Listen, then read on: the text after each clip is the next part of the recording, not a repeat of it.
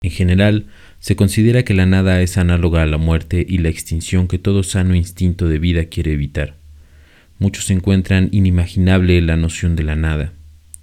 El siguiente pensador, sin embargo, estaba convencido de que la salida del nihilismo, lo que convierte en sinsentido en el sentido de la vida, solo podía alcanzarse mirando al abismo mismo. El problema fundamental de mi vida siempre ha sido, en pocas palabras, la superación del nihilismo a través del nihilismo. Keiji Nishitani fue un filósofo japonés de la escuela de Kioto nacido en 1900. La escuela combina la filosofía y la religión occidentales con las tradiciones orientales. Estudian a la filosofía como una forma de vida en la que uno adhiere sabiduría para la iluminación. Nishitani hizo todo lo posible para comprender profundamente la filosofía occidental y oriental. A través de todos estos intereses tenía una preocupación fundamental que estaba constantemente en funcionamiento, una duda sobre la existencia misma del yo. En el Zen esto se conoce como la gran duda. La presión psicológica que viene con la lucha de la vida conduce a un despertar. En el fondo de una gran duda se encuentra un gran despertar. Si dudas completamente, despertarás completamente. Nishitani caracteriza esta duda sobre el yo que originalmente motivó su búsqueda filosófica de manera bastante explícita como nihilismo. Es un estado de ánimo que surge de la desesperación más profunda, cuando nos convertimos en una pregunta para nosotros mismos y cuando surge el problema de por qué existimos. Sin embargo, la mayor parte del tiempo, el trabajo diario y la diversión ayudan a distraernos de nuestro encuentro con la nada. A la edad de 14 años, Nishitani se encontró con la total desesperanza después de la muerte de su padre. Poco después, fue abatido por una enfermedad similar a la tuberculosis que había matado a su padre. En este modo existencial de angustia, se enfrentó al escalofriante encuentro con la nada y sintió que el espectro de la muerte se apoderaba de él. En este punto, todas las cosas ordinariamente necesarias de la vida pierden su necesidad y utilidad. Uno es despojado de lo que alguna vez hizo que valiera la pena vivir la vida. Las preguntas ¿por qué me pasó esto a mí? ¿Qué puedo hacer al respecto? se transforman en las preguntas ¿quién soy yo? ¿Por qué existo? Aparece aquí un vacío que nada en el mundo puede llenar. Un abismo abierto se abre en el mismo suelo en el que uno se encuentra. Este tormento mental llevó a Nishitani a la filosofía y a seguir una carrera en el campo como profesor. Escribe, Mi vida de joven puede describirse en una sola frase. Fue un periodo absolutamente sin esperanza. Mi vida en ese momento yacía completamente en las garras de la nihilidad y la desesperación. Mi decisión, entonces, de estudiar filosofía fue de hecho, por melodramático que parezca, una cuestión de vida o muerte. Cuando era joven, Nishitani solía llevar consigo Así habló Zaratustra de Nietzsche a todas partes. Era como su Biblia. También fue influenciado por Martin Heidegger y pasó dos años estudiando con él desde 1937 hasta 1939. Nishitani murió en Kioto, Japón, a la edad de 90 años. La mayor parte de su trabajo se encuentra en sus 26 volúmenes de obras completas, enormemente ricas, varias monografías y artículos. Su biblioteca personal estaba compuesta por cerca de mil volúmenes de obras en lenguas occidentales y 4100 en japonés, que fueron donados a la universidad donde impartía clases. Para Nishitani, la cuestión del nihilismo es la más urgente, la más personal y la más radical de todas. Nos centraremos en dos obras importantes de Nishitani, la autosuperación del nihilismo y la religión y la nada.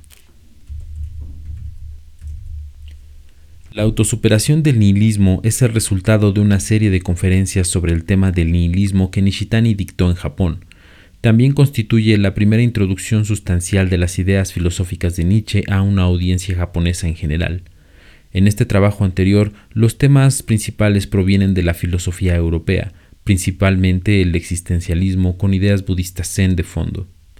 En su obra posterior y obra maestra, La religión y la nada, Nishitani busca una síntesis y un diálogo entre filosofía occidental y oriental, y la experiencia espiritual, con énfasis en la práctica contemplativa. Los dos textos se complementan como registros de un cambio de énfasis en el pensamiento del autor. En la autosuperación del nihilismo, Nishitani comienza rastreando la comprensión histórica del nihilismo y de filósofos como Hegel, Schopenhauer, Kierkegaard, Nietzsche, Max Steiner, Heidegger y Sartre. Nishitani da su propia respuesta al nihilismo como está explícito en el título, del nihilismo superándose a sí mismo en lugar de que nosotros lo superemos. La naturaleza del nihilismo puede concebirse de dos maneras, como universal y existencial y como particular e histórica. Esta dualidad es algo que debe captarse en una sola visión para comprender cómo opera el nihilismo en la realidad actual. El nihilismo es un signo del colapso del orden social en el exterior y de la decadencia espiritual en el interior, y como tal significa una época de gran agitación.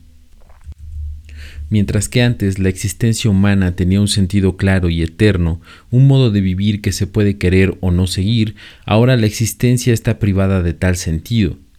Se encuentra ante la nada como si hubiera sido desnudada, convirtiéndose en un signo de interrogación para sí misma, y esto a su vez transforma el mundo mismo en una pregunta. El mundo en que vivimos se revela como un abismo y una profunda angustia hace temblar los cimientos del ser humano. Nishitani escribe, en resumen, el nihilismo rechaza el tratamiento como un mero problema externo para uno mismo, o incluso la contemplación como un problema interno para cada uno de los individuos. Esta es la esencia del nihilismo. El nihilismo exige que cada individuo lleve a cabo un experimento dentro de sí mismo. Hay mucha filosofía que se enfoca solo en el análisis conceptual, donde uno pierde el contacto con la condición humana. El nihilismo es ante todo un problema del yo, ya que subyace al ser mismo. Dostoyevsky y Nietzsche, entre otros, abrieron nuevos caminos hacia el nihilismo, donde las cosas ya no se sostienen sobre la base de lo humano. El camino hacia Cristo, el Dios hombre o el Übermensch, el hombre Dios, si bien no lo resolvieron todo, no cabe duda de que con su lucha encaminaron el espíritu europeo hacia lo que es su dimensión más profunda. Sin embargo, el intento de preservar el yo de la nada a toda costa significa que el proceso de falta de sentido no se permite en el yo. Está envuelto en ella, evitando la realidad. Nos encerramos en nosotros mismos y todas nuestras experiencias se relacionan con el yo. Así, cuando nos encontramos con la nihilidad, la vemos como erosionando el sentido mismo de nuestra vida y tratamos de resistirla con nosotros mismos, solo para hundirnos más en ella, como arenas movedizas. Una de las percepciones más profundas de Nishitani es que no hemos podido profundizar lo suficiente en el nihilismo para que se supere a sí mismo. Nishitani quiere lograr una radicalización de la nihilidad mediante la cual el nihilismo se supere a sí mismo. El despertar de la gran duda es la conversión a sunyata o vacío, que es la capa más profunda del ser. La nihilidad es parte del tejido de la realidad como lo es el ser. En este nuevo campo de vacío tienes la coexistencia paradójica de las cosas, donde la nihilidad constituye la realidad del ser. Este cosurgimiento interdependiente es una noción clave en el budismo. Hasta que uno acepta la nihilidad como parte del yo, hay una falta de relación con uno mismo y una completa falta de contacto. Nishitani atraviesa el nihilismo de un modo mucho más existencial en el que no siempre se relaciona con el yo como un evento externo, sino que en realidad es parte del yo. Luego las cosas se pueden encontrar en su propio terreno, como dice Nishitani. No se conoce algo representándolo, queriendo o expresándolo, sino convirtiéndose en ello. En Religión y la Nada, comienza preguntando, ¿qué es la religión? Ese es de hecho el título original de la obra. ¿Cuál es exactamente el propósito de la religión para nosotros y por qué la necesitamos? Nishitani está creando un diálogo entre el budismo y el cristianismo, y a menudo parece estar más preocupado por las concepciones cristianas que por las budistas. Sin embargo, la noción de sunyata es central. La religión no es algo que pretenda basarse en algún tipo de credo, es la negación absoluta de la experiencia de la nada absoluta y los diversos esfuerzos para lograrla. Nishitani también habla sobre los peligros del cientificismo para pasar por alto no solo la religión, sino también la filosofía. Esto ocurre cuando la ciencia parece considerar su propio punto de vista científico como una posición de verdad incuestionable, desde la cual puede afirmarse en todas las direcciones, de modo que cosas como la religión, la filosofía y las artes aparecen como meras opiniones subjetivas. De esta forma se ignora por completo nuestra problemática existencial y la condición humana. Para Nishitani, la religión tiene que ver con la vida misma, si la vida que estamos viviendo terminará en extinción o en el logro de la vida eterna es un asunto de suma importancia para la vida misma. La religión, a diferencia de la cultura, es en todo momento asunto individual de cada persona. En consecuencia, no podemos entender qué es la religión desde el exterior. La búsqueda religiosa por sí sola es la clave para comprenderlo. No hay otra manera. Nishitani dice que es un error preguntar ¿Cuál es el propósito de la religión para nosotros? ya que trata de separarnos de la búsqueda religiosa, oscureciendo el camino a su propia respuesta desde el principio. Bloquea nuestra transformación y nos convierte en la pregunta. En cambio, la religión plantea como punto de partida la pregunta, ¿para qué propósito existo? El autor expone, ¿por qué existimos en absoluto? ¿No es nuestra propia existencia y vida humana en última instancia un sinsentido? O, si hay un significado o importancia para todo esto, ¿dónde lo encontramos? Cuando dudamos así del sentido de nuestra existencia, cuando nos hemos convertido en una pregunta para nosotros mismos, la búsqueda religiosa despierta en nosotros. Es la conversión de un modo de ser egocéntrico que siempre se pregunta para qué nos sirven las cosas a una actitud que se pregunta para qué existimos nosotros mismos. Solo cuando nos encontramos en este punto de inflexión, la pregunta ¿qué es la religión? puede ser realmente nuestra. Nishitani entiende la esencia de la religión como la autorrealización verdadera de la realidad.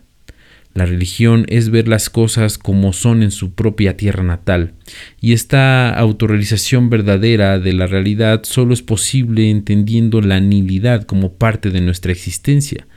La realización del sunyata no es nuestra salvación o destino, sino nuestra vocación.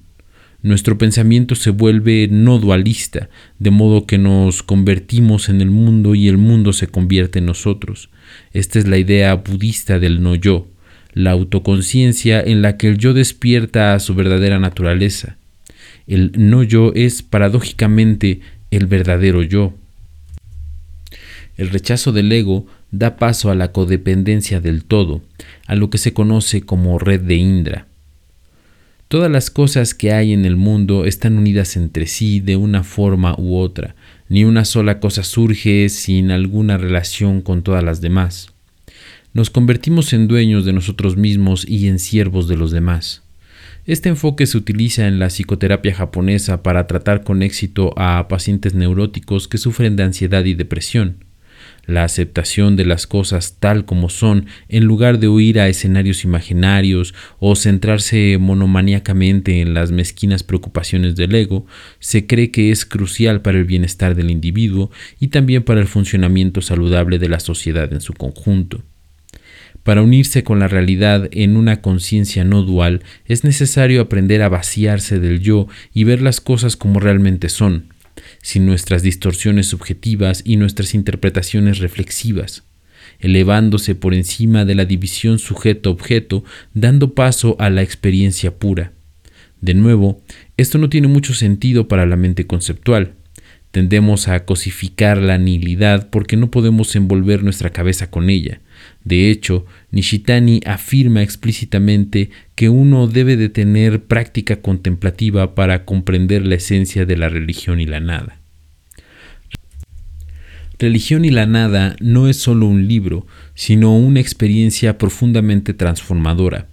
La profunda preocupación existencial de Nishitani se aleja de la filosofía especulativa y abstracta usando las palabras del profesor de Psicología y Ciencias Cognitivas John Berbaki, no solo debemos saber acerca de las cosas, conocimiento proposicional, sino también cómo hacer las cosas, conocimiento procedimental, cómo percibir el mundo, conocimiento perspectivo, y cómo participar en ello, conociendo nuestro lugar en el mundo y cómo nos relacionamos con el mundo como agentes, conocimiento participativo. La filosofía es una experiencia transformadora. Influenciado por el maestro Zen Dogen, Nishitani practicó sasen o meditación sentada durante más de dos décadas, una práctica física que basó su pensamiento en la experiencia vivida. La dura realidad de la vida zen es sentarse y no intentar hacer nada. Particularmente en Occidente surge una sensación de aburrimiento, de absoluta falta de ocupación y emoción, debido a que nos han enseñado que debemos ser productivos y no perder el tiempo. Nos alejamos profundamente de nosotros mismos, de otras personas y de la naturaleza. Es difícil experimentar el tiempo como tiempo y nada más. Tenemos la tendencia a, entre comillas, matar el tiempo a decir que hoy hemos perdido el tiempo. Comenzamos a ver el tiempo como algo contra lo que luchar, como el esfuerzo constante por más y más progreso. La verdad es que el momento presente es la única realidad. Zen es simplemente estar con la existencia, no hay otro punto. No pensar en qué hacer a continuación, sino cumplir con el deber de uno cada día, si cumples con tu deber, estarás satisfecho. Si has estado evitando lo que se supone que debes de hacer todo el día, te sentirás miserable. Habiendo recibido una vida humana, no desperdicies los momentos que pasan. La vida humana es como un relámpago, transitorio e ilusorio, se va en un momento. Nishitani entiende la existencia humana como compuesta por tres campos, la conciencia, la anilidad y el vacío. Estos campos siempre están copresentes y cada campo es más profundo y más extenso y abarcador que el que está por encima. El campo de la conciencia es donde vivimos la mayor parte de nuestra vida de vigilia. Esta es nuestra perspectiva de vida. Pretendemos conocer a otras personas y cosas, pero en realidad lo que conocemos son simplemente nuestros propios conceptos subjetivos y representaciones de ellos. Vemos las cosas desde el punto de vista del yo, y de hecho muchos de nosotros podemos llegar hasta la tumba sin darnos cuenta de las capas más profundas de nuestra existencia. Invocando la alegoría de la caverna de Platón, Nishitani afirma que nos sentamos como espectadores en la caverna del yo, viendo las sombras pasar de un lado a otro a través de sus paredes y llamando a esas sombras realidad. Debajo tenemos el campo de la nihilidad, esto es, por el contrario, una perspectiva de muerte, cuando nos encontramos con el terror de la nada y el sinsentido. Sin embargo, la muerte no es algo que nos espera en un futuro lejano, sino algo que traemos con nosotros al mundo en el momento en que nacemos. Nuestra vida se encuentra al borde del abismo de la nihilidad a la que puede volver en cualquier momento. La nihilidad se opone al ser, se opone a la existencia, se sitúa solo por sí mismo fuera de la existencia, es decir, todavía se lo toma como una cosa llamada nihilidad. Nishitani lo llama un punto de vista de la nada relativa, que él cree era la visión de Nietzsche. Uno no supera el nihilismo a través de invocar a la voluntad de poder por parte del ego heroico, sino aceptándolo como parte del ser. Si bien Nietzsche estaba cerca de superar el nihilismo, no se quedó mirando al abismo el tiempo suficiente. La diferencia fundamental es que Nietzsche no permitió aparecer al punto de vista del zen completo del no yo. Sigue siendo un punto de vista de la voluntad. Debemos dar un paso atrás de la nihilidad al campo del vacío para arrojar luz sobre lo que está debajo de los pies. Nishitani escribe, en contraste con el campo de la nihilidad en el que el abismo desolado y sin fondo aleja incluso a las personas o cosas más íntimas entre sí, en el campo del vacío esa brecha absoluta apunta directamente a un encuentro más íntimo como todo lo que existe. Mientras que la nihilidad es la nada relativa, el vacío es la nada absoluta, la negación que abarca todo lo demás y de la que se forman y emergen los seres particulares. La negación absoluta como negación de la negación se convierte en la gran afirmación, en la apertura de Sunyata realizada por la superación de la nihilidad, uno traspasa completamente los confines de la autoconciencia y llega a estar libre del egocentrismo, antropocentrismo e incluso teocentrismo, permitiendo así que la realidad última se manifieste en toda su plenitud. Al llegar al campo final nos sentimos como en casa, se respira aire puro de montaña, nos ofrece la vida más iluminada, una perspectiva de vida-muerte en la que experimentamos la alegría más profunda. Es el viaje del héroe, la muerte psicológica y el renacimiento de uno mismo, dando a luz a un nuevo yo, el no yo, y obteniendo nuevos conocimientos como sabiduría para enfrentar las dificultades de la vida. En el Zen, esto se convierte en la gran muerte, el momento en el que la gran duda termina su obra, que solo unos pocos habrán experimentado, aunque todos experimentarán la pequeña muerte. Si mueres antes de morir, entonces cuando mueres, no mueres. Para Nishitani, la filosofía occidental se ha desarrollado principalmente en el campo de la conciencia, donde no tenemos acceso a las cosas en sí, sino solo a nuestras representaciones subjetivas de ellas. Superar el ego es superar el sufrimiento. El éxtasis es trascenderse a uno mismo sin dejar de ser uno mismo. Al no hacer contacto con las capas más profundas de nosotros mismos, permanecemos alienados y vivimos sin saber realmente quiénes somos. Nos volvemos como una mosca chocando con el cristal de una ventana, pero sin poder pasar. Uno ignora la realidad de la vida y el abismo que yace debajo de uno mismo y que se manifestará, ya sea que uno sea consciente de ello o no. Por el contrario, en el campo del vacío, podemos atravesar y sentir cómo las cosas aparecen para los sujetos humanos y encontrar las cosas tal como son en sí mismas. No solo uno se transforma en un nuevo yo, sino que el mundo también cambia de forma ante nuestros ojos. Ganamos una nueva visión, un cambio de corazón, una profundización de nuestra perspectiva. Revelamos lo que hasta ahora estaba oculto. Como resultado de la realización del yo respecto a su profunda interconexión con el mundo, el yo deja de ver el mundo como algo externo a él. El nuevo yo se transforma porque ya no se prioriza sobre los demás. Al practicar esta vista desde arriba, uno pasa a una perspectiva de tercera persona y retrocede de la visión estrecha que tiene de las cosas. En lugar de verse a sí mismo como insignificante en el cosmos general, el individuo aporta un significado cósmico a su vida. El cosmos y el individuo se interpenetran. Uno se convierte en un individuo cósmico, al igual que el caballero de la fe de Kierkegaard. Al pasar de la finitud al cosmos y de regreso a la finitud, uno se deleita en todo lo finito, viendo la realidad tal como es. La apariencia externa de uno se parece a la de cualquier persona ordinaria. No hay un aura especial o superioridad que marque la distinción del individuo cósmico, pero al mismo tiempo, cada paso está lleno de la fuerza invisible del significado cósmico. Si te olvidas de ti mismo, te conviertes en el universo. Psicodelicioso, espero que este episodio te haya gustado compártelo y apóyanos en Patreon. También estamos en la página de Facebook, en TikTok, por si gustas eh, seguirnos. Y nos escuchamos en el siguiente episodio.